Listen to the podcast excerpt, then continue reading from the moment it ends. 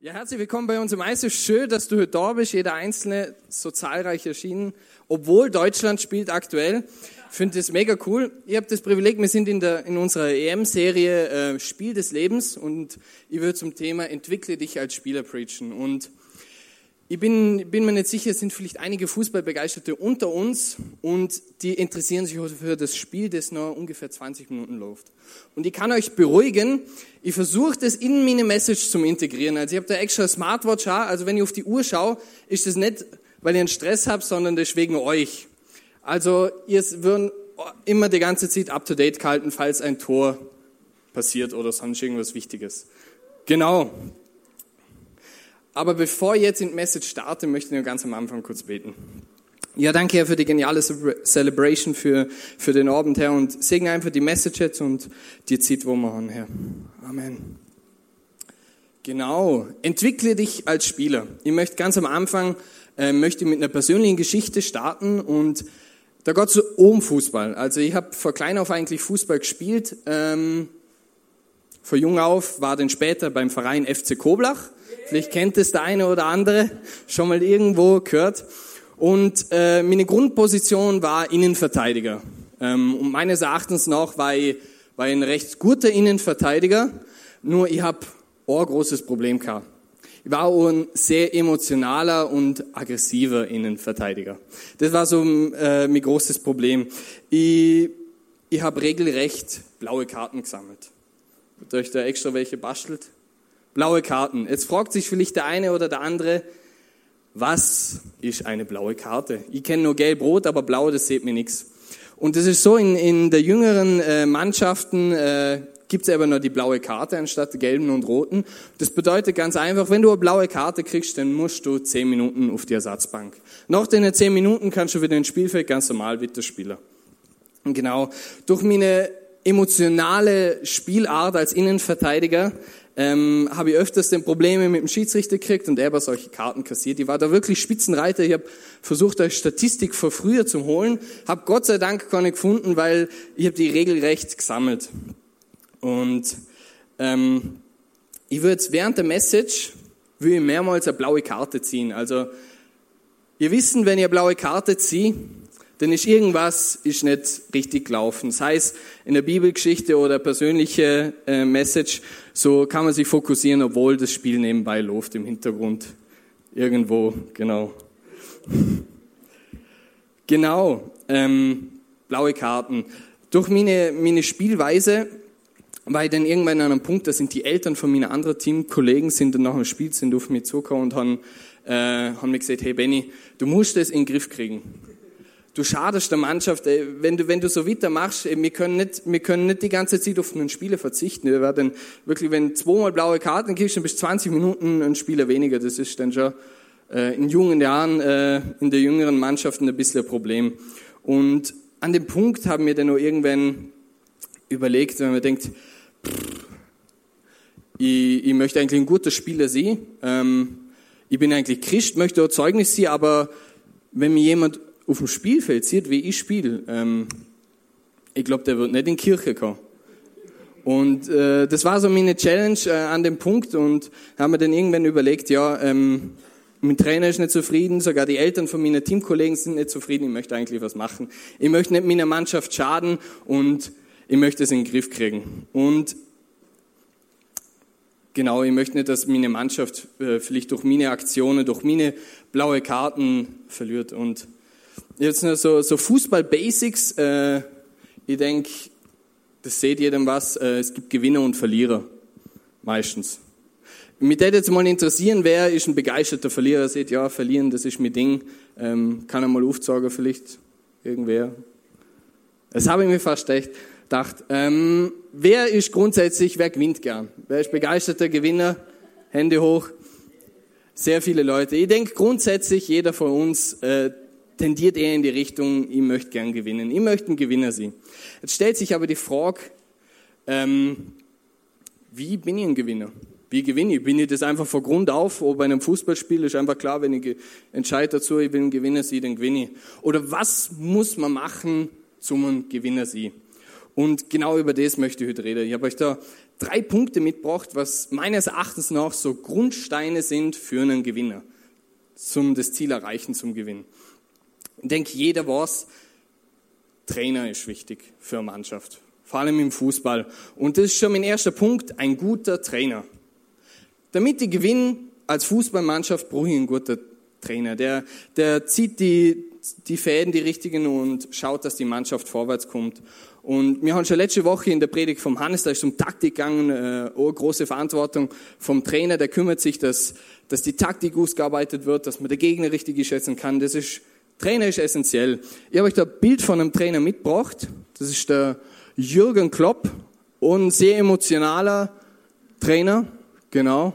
Äh, aber er feiert durchaus seine Erfolge, also der ist da, steht immer mit vollem Elan hinter seiner Mannschaft. Ein Trainer seine Aufgabe. Ein Trainer glaubt immer an die, ob du verlierst oder gewinnst. Er will, er will immer die Bestes, ob du einen Elfmeter verschüssest oder nicht. Ob du gegen Island verlierst oder nicht, er ist immer für die. Ob du eine blaue Karte kriegst oder nicht, ein Trainer will immer nur die Bestes und will, dass du keine blaue Karten vielleicht mehr kriegst. Aber es ist nicht nur im Fußball so, dass ein Trainer hilfreich ist, sondern auch im Leben. Im Spiel des Lebens äh, ist genauso ein Trainer wichtig und das ist Gott. Gott ist auf unserer Seite, er will unser Trainer sein, dass wir im Leben vorwärts kommen und dass wir schlussendlich gewinnen. Und in der Serie, die wir haben, Spiel des Lebens, geht es um die Geschichte vom Nehemiah und vom Jonah, die schauen wir uns genauer an. Und äh, ich möchte jetzt auf die Geschichte vom Jonah ein bisschen genauer eingehen, weil das für mich so ein perfektes Beispiel ist, ähm, worum es geschickt ist, auf den Trainer zu hören. Und der Jonah hat klar und deutlich einen Auftrag gekriegt von Gott, hat das andere gemacht in eine ganz andere Richtung und äh, das Ergebnis schlussendlich war nicht so toll, aber ich will euch äh, später da noch was genauer da erzählen.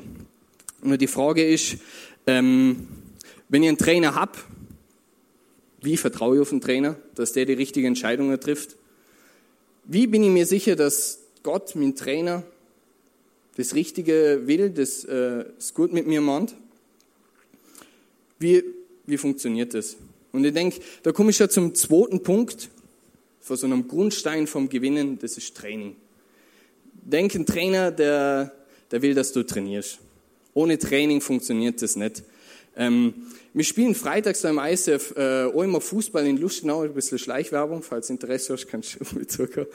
Ähm, und Anfang der Saison, dort merke ich immer, dass, äh, wie wichtig Training ist. Und das ist so, dass anfangs bin ich immer motiviert, Saison endlich wieder Fußball, schönes Wetter, motiviert, Stürmer, gibt Vollgas. Und so nach dem ersten Sprint aufs Tor bin ich dann freiwillig in der Verteidigung, weil ich dann merke, ähm, ich brauche Training, genau. Das ist so ein Punkt, wo ich jedes Jahr äh, wieder anstehe und denke, ja, Training, Training ist wichtig, wie essentiell Training genau ist. Und so ähnlich ist es so mit Gott.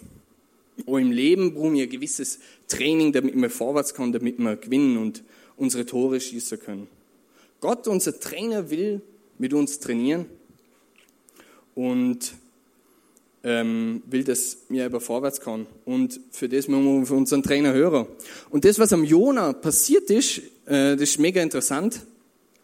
Gott hat ja, wie ich schon erwähnt habe, Jona einen Auftrag gegeben. Er hat äh, zum Jona gesagt, hey, Jona, gang nach Ninive, ich will die Lütte bestrafen, gib du denen Bescheid. Das ist mega wichtig, ich vertraue dir, gang auf den Weg und mach das. Der Jona denkt sich, das ist eigentlich eine ganz klare Anweisung und der Jona, was macht er?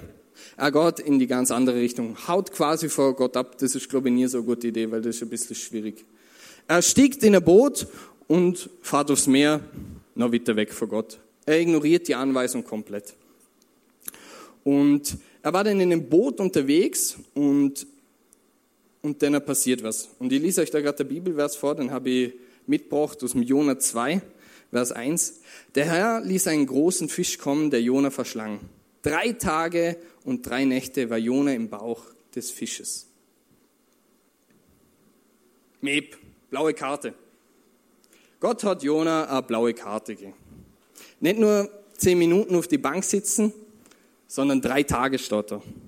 Drei Tage in einem Wal, in einem großen Fisch. Ich habe euch da ein Bild aus, es ist glaube ich aus einem Kinderbuch äh, mitgebracht. wie so das äh, oft verklickert wird, wie das äh, wahrscheinlich damals war.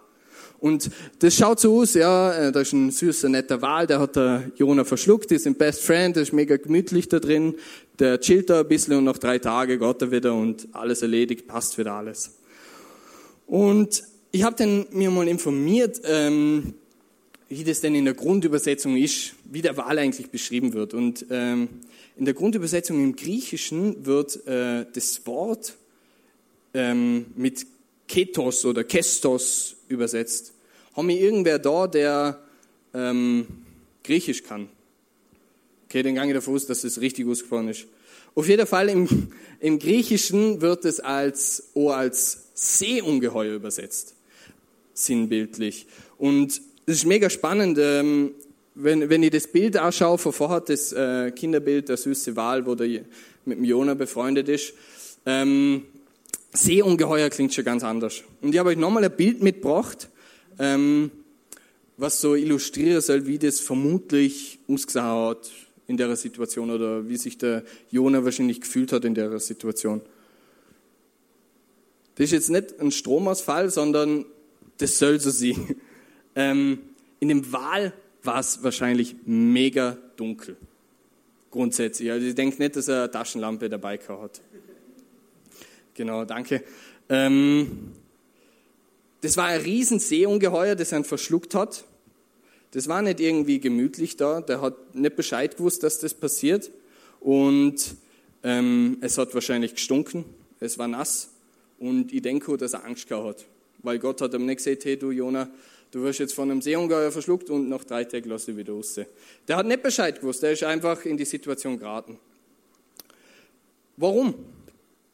Jona hat nicht auf Gott gehört, hat nicht auf seinen Trainer gehört und Gott hat dann quasi auf die Ersatzbank geschickt. Gesagt, hey Jona, blaue Karte, Meep, ich schicke dir auf die Ersatzbank, denke mal nach, was du eigentlich gemacht hast. Und was macht Jona in der Situation? Ich habe dann nochmal die Bibelverse mitgebracht, da steht, ähm, dort betete er zum Herrn, seinen Gott. Ich schrie zum Herrn, als ich nicht mehr aus noch ein wusste, und er half mir aus meiner Not. Ich war dem Tode nahe, doch du, Herr, hast mein Hilferuf gehört. Und dann steht wieder noch ein paar Verse weiter. Ich aber will dir danken, denn ein solches Opfer ehrt dich. Was ich dir versprochen habe, will ich erfüllen. Ja, der Herr allein kann retten. Da befahl der Herr dem Fisch Jona am Meeresufer auszuspeien. Was macht Jona in der Situation? Keine Ahnung, was passiert. Was macht er als erstens? Er betet wo ich das gelesen habe, war, war ich richtig fasziniert, habe mir gedacht, in so einer krassen Situation vertraut er auf seinen Trainer und fängt an beten und dankt Gott. Ich denke, ähm, er erkennt sofort, was er falsch gemacht hat und äh, obwohl er kennt, dass Gott ihm die blaue Karte gesagt hat und äh, warum er jetzt dort ist und fängt wieder an, Gott zum Vertrauen. Also er entwickelt sich weiter. Ich finde es so krass, so ein krasses Beispiel, weil meistens, wenn, wenn ich in äh, irgendwelche Herausforderungen, in Situationen gerade, das Erste, was ich mache, ist nicht beten. Das Erste, was ich mache, frage, wieso, weshalb, warum, und dann mache ich Gott Vorwürfe und stelle ihm die Frage, weil, weil ich nicht verstand, wieso, weshalb, warum. Ich denke mir immer, wieso passiert mir das oder das macht das überhaupt keinen Sinn. Und ich habe euch da ein Beispiel aus äh, Geschichte aus meinem persönlichen Leben äh, mitgebracht. Ähm, ich bin seit äh, kurzer Zeit glücklich verheiratet mit meiner Frau. Ähm, mal statistikmäßig, wer ist alles verheiratet? Ich kann mal vielleicht kurz aufzeigen. Das sind doch einige. Mal, wenn ich jetzt vor Hochzeitsvorbereitungen rede, denke ich, wissen einige, wovon ich rede und was es bedeutet. Äh, es bedeutet Stress. So zusammengefasst. Grundsätzlich. Ähm, ich bin sonst mega organisiert, strukturiert, habe To-Do-Listen, Budgetplan, alles Mögliche, habe alles immer meistens im Griff, wenn ich irgendwas plan oder so. Aber die Hochzeitsvorbereitung haben mich trotzdem herausgefordert. Bin trotzdem irgendwie da an meine Eventplanung, an meine Grenzen gestoßen. Und ich will jetzt gar nicht so detailliert in, in den Stress hineingehen, schlussendlich ist es gut verlaufen. Also ich bin immer noch verheiratet, es hat alles geklappt. Es hat sich orientiert. Genau. Und ähm, nachdem wir geheiratet haben, nachdem alles erledigt war, Stress vorbei und denkt, ja super, ähm, wir gehen jetzt in Flitterwochen. Wir haben uns schon mega drauf gefreut, haben wir denkt endlich Erholung nach dem ganzen Hochzeitsstress. Ähm, ist super, gehen wir in Urlaub und dann können wir uns entspannen, das ausklingen und dann ist alles gut. Haben uns da vorbereitet, ähm, wollten am nächsten Tag mit dem, mit dem Auto nach München fahren zum Flug und dann gemütlich nach Griechenland fliegen. Denn am Vortag um 8 Uhr am Abend ungefähr ruft uns das Reisebüro an und erklärt uns, dass in München alle streiken, dass kein einziger Flug fliegt. Man denkt, super. Gott in der Hochzeitsvorbereitung viel Vorwürfe gemacht haben. Er denkt, hey, wieso klappt das nicht, wieso klappt das nicht? Ich habe so geplant, habe versucht, dir zum Vertrauen und, und ständig so hin und her. Und er denkt, super, jetzt will ich mich entspannen, haben wir denkt, super, jetzt kriege ich die Erholung und dann fliegt unser Flieger nicht. Die, an einem Tag im Jahr, genau dann, wenn wir fliegen wollen, streiken sie. Und denkt, super. Wir haben uns dann was überlegt, haben dort, äh, die haben uns so erklärt, dass von, von München aus äh, ein Bus fahrt ein bisschen früher zum anderen Flughafen und dass man von dort aus Flug, dass das alles geregelt sei. Äh, trotzdem haben wir früher aufstehen müssen und, aber wir haben eh keine andere Möglichkeit gehabt und haben das dann gemacht und so. Dann haben wir gedacht, während der Autofahrt, schön gemütlich, wenig Verkehr, wenn wir so früh losfahren, eh noch was Positives. Dann haben wir gedacht, super. Dann klappt doch alles, ist okay, flug halt, fliegen wir halt anderswo.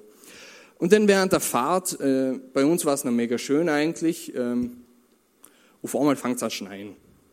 Denkt, ja, ein bisschen Schnee ist jetzt nicht so schlimm, für das braucht es keine Winterreifen und so. Und dann fahren wir weiter und weiter auf der deutschen Autobahn und dann schneit es und schneit es und schneit es und schneit. Ich denke, die kriegt die Krise.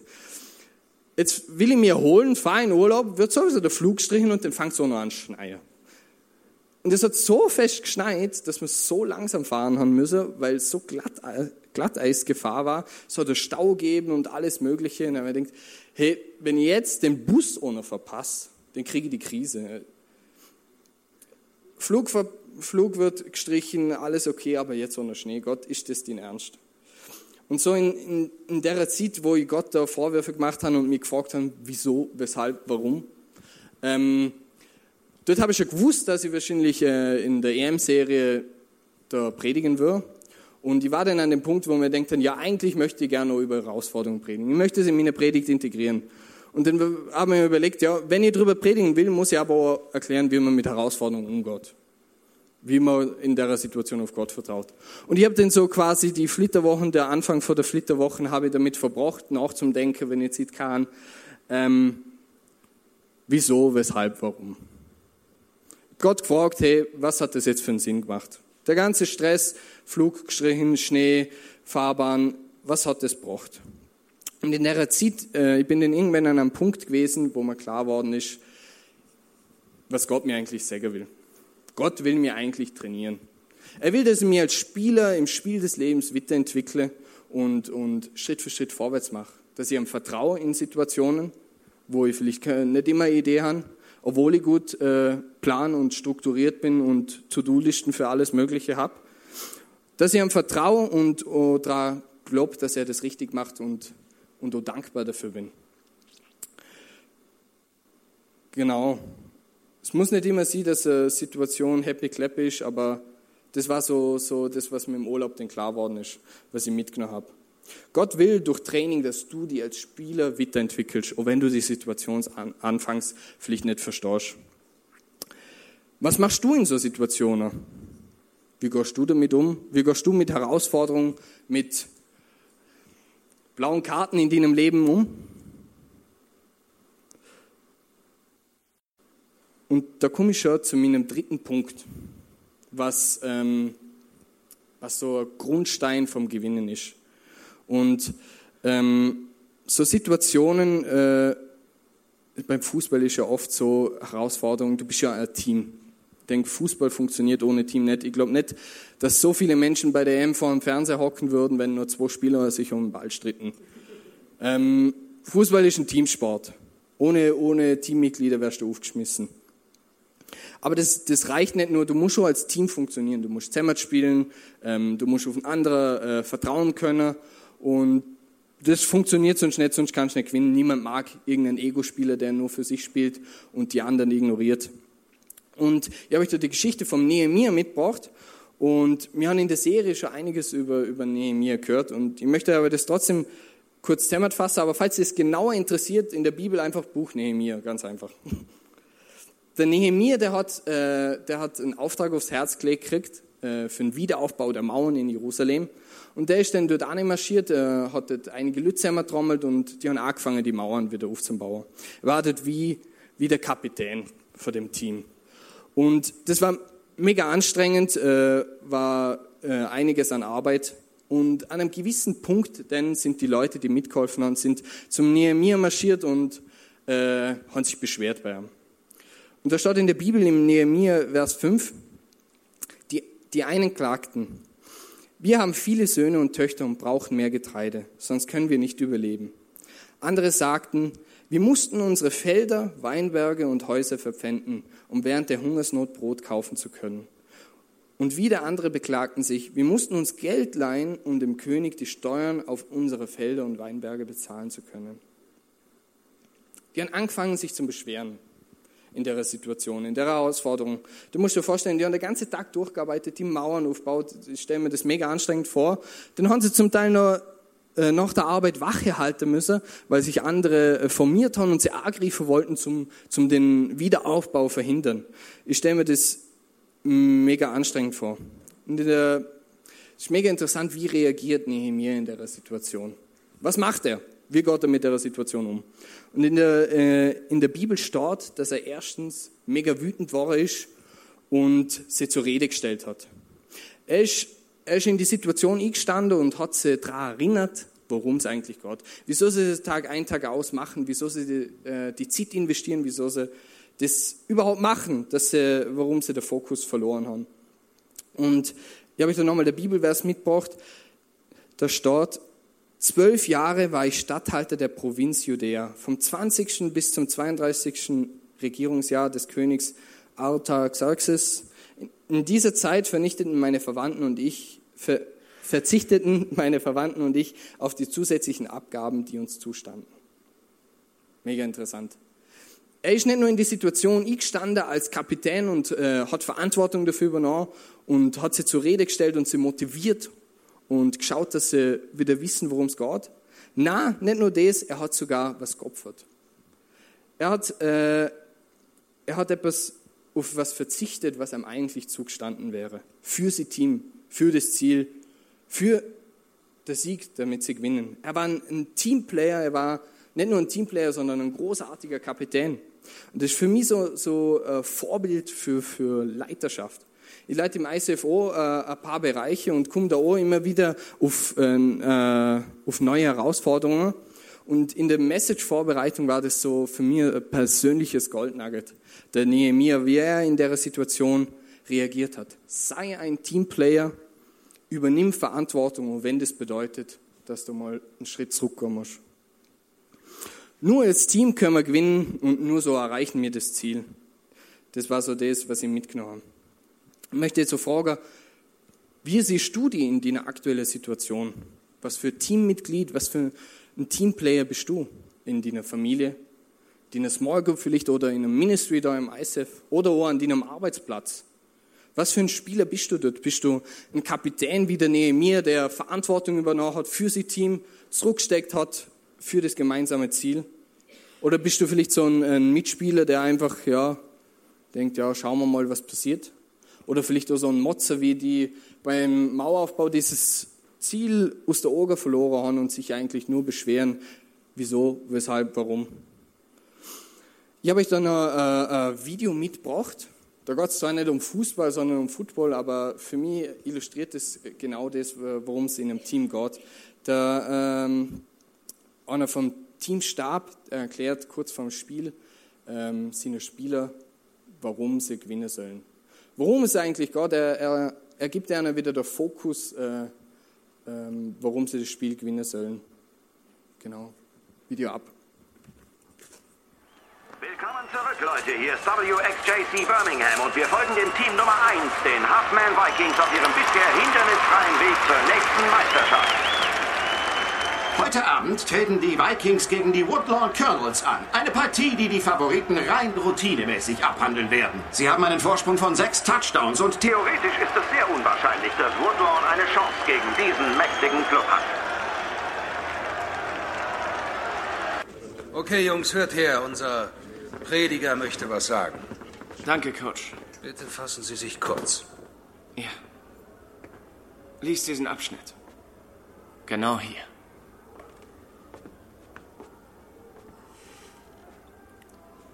Heute wird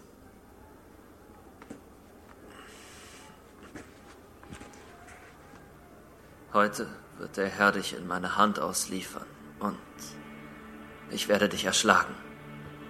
Denn die ganze Erde soll erkennen, dass Israel einen Gott hat. Und David griff in seine Tasche und nahm einen Stein heraus und schleuderte und traf Goliath an seine Stirn. Und er fiel. Ich sage euch etwas. Ihr werdet das Spiel heute gewinnen. Verstanden? Ja. Ihr werdet das Spiel gewinnen. Wollt ihr wissen, woher ich weiß, dass ihr gewinnt? Weil es nicht um euch geht. Niemand da draußen weiß, was mit diesem Team passiert ist. Aber wenn ihr heute gewinnt, werden sie es wissen. Wenn ihr heute das Unmögliche möglich macht, dann spüren sie es. Wenn ihr den Riesen da draußen besiegt, dann wissen sie es. Und wenn sie erfahren, wie ihr das geschafft habt, dann wird alle Welt wissen, dass Gott nicht nur in Israel existiert, sondern hier und jetzt. Hier und jetzt. Hier und jetzt. Hier und jetzt. Hier und jetzt. Hier und jetzt. Hier und jetzt. Hier und jetzt. Wahnsinn. Nathan, ich setze dich heute als Tailback ein, klar? Sehr cool. Ich möchte wirklich herausfordern die Woche. Ähm, nimm das mit, wenn du, wenn du heute heimgehst.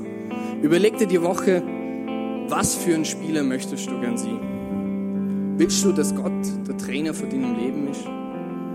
Wenn du Jesus als Trainer hast, gewinnst du eigentlich immer. Das Spiel läuft zwar nicht immer so, wie du willst. Vielleicht kriegst du auch mal eine liebevolle blaue Karte und musst auf die Ersatzbank für eine gewisse Zeit, zum äh, erkennen, was das Ziel eigentlich ist. Aber den Trainer, der ist immer da für dich. Er steht immer hinter dir, egal ob du das Spiel gewinnst oder verlierst. Vielleicht siehst du die in, bist du gerade in einer Situation ähnlich wie der Noah, äh, der Jonah. Gott hat ja eigentlich ganz klar gesehen, hey, ich möchte gern, dass du das tust, dass du in die Richtung gehst. Du bist aber eher so eine Person, du lost in die ganz andere Richtung und denkst, nein, das interessiert mich eigentlich nicht. Vielleicht, bist, äh, vielleicht war der Nehemiah auch so ein Vorbild für die, wie für mich. So wie, wie er hinter seinem Team gestanden ist. Vielleicht bist du in einer Situation, wo, wo du vielleicht einmal einen Schritt zurückgehen musst, damit wieder jemand anders vorwärts gehen kann. Egal wo du stehst, Gott will dich in deinem Team haben und er will das Beste aus dir rausholen. Und mit dir denn das Spiel des Lebens gewinnen. Ich möchte zum Abschluss noch beten. Danke, Herr, dass du unser genialer Trainer bist, dass wir mit dir immer gewinnen können, Herr. Bitte segne jeder Einzelne, dass, dass er wirklich ähm, erkennt, ähm, was für ein Spieler er ist.